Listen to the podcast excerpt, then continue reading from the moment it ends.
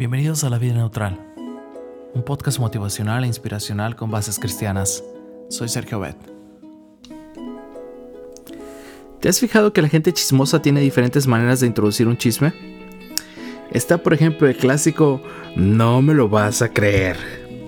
Con estas palabras, el chismoso suele indicar que el chisme que trae es de los buenos.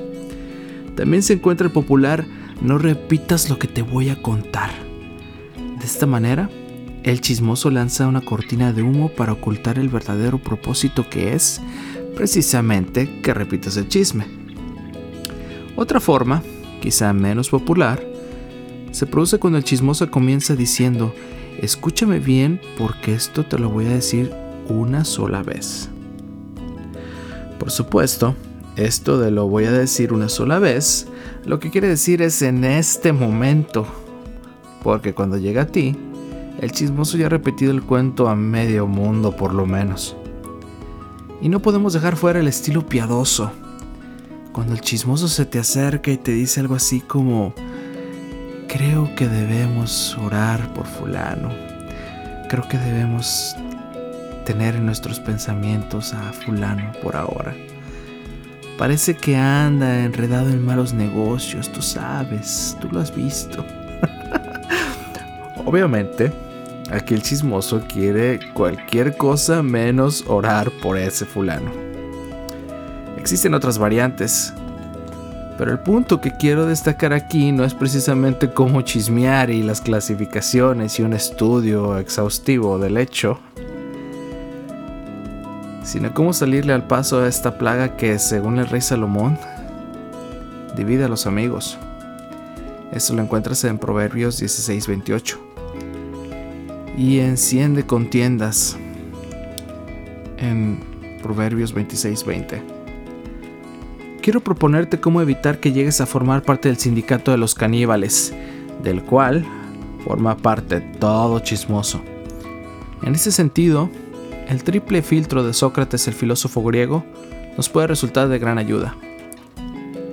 Se cuenta que cierto día un hombre se le acercó a Sócrates con un chisme.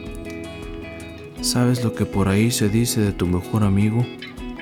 preguntó el hombre.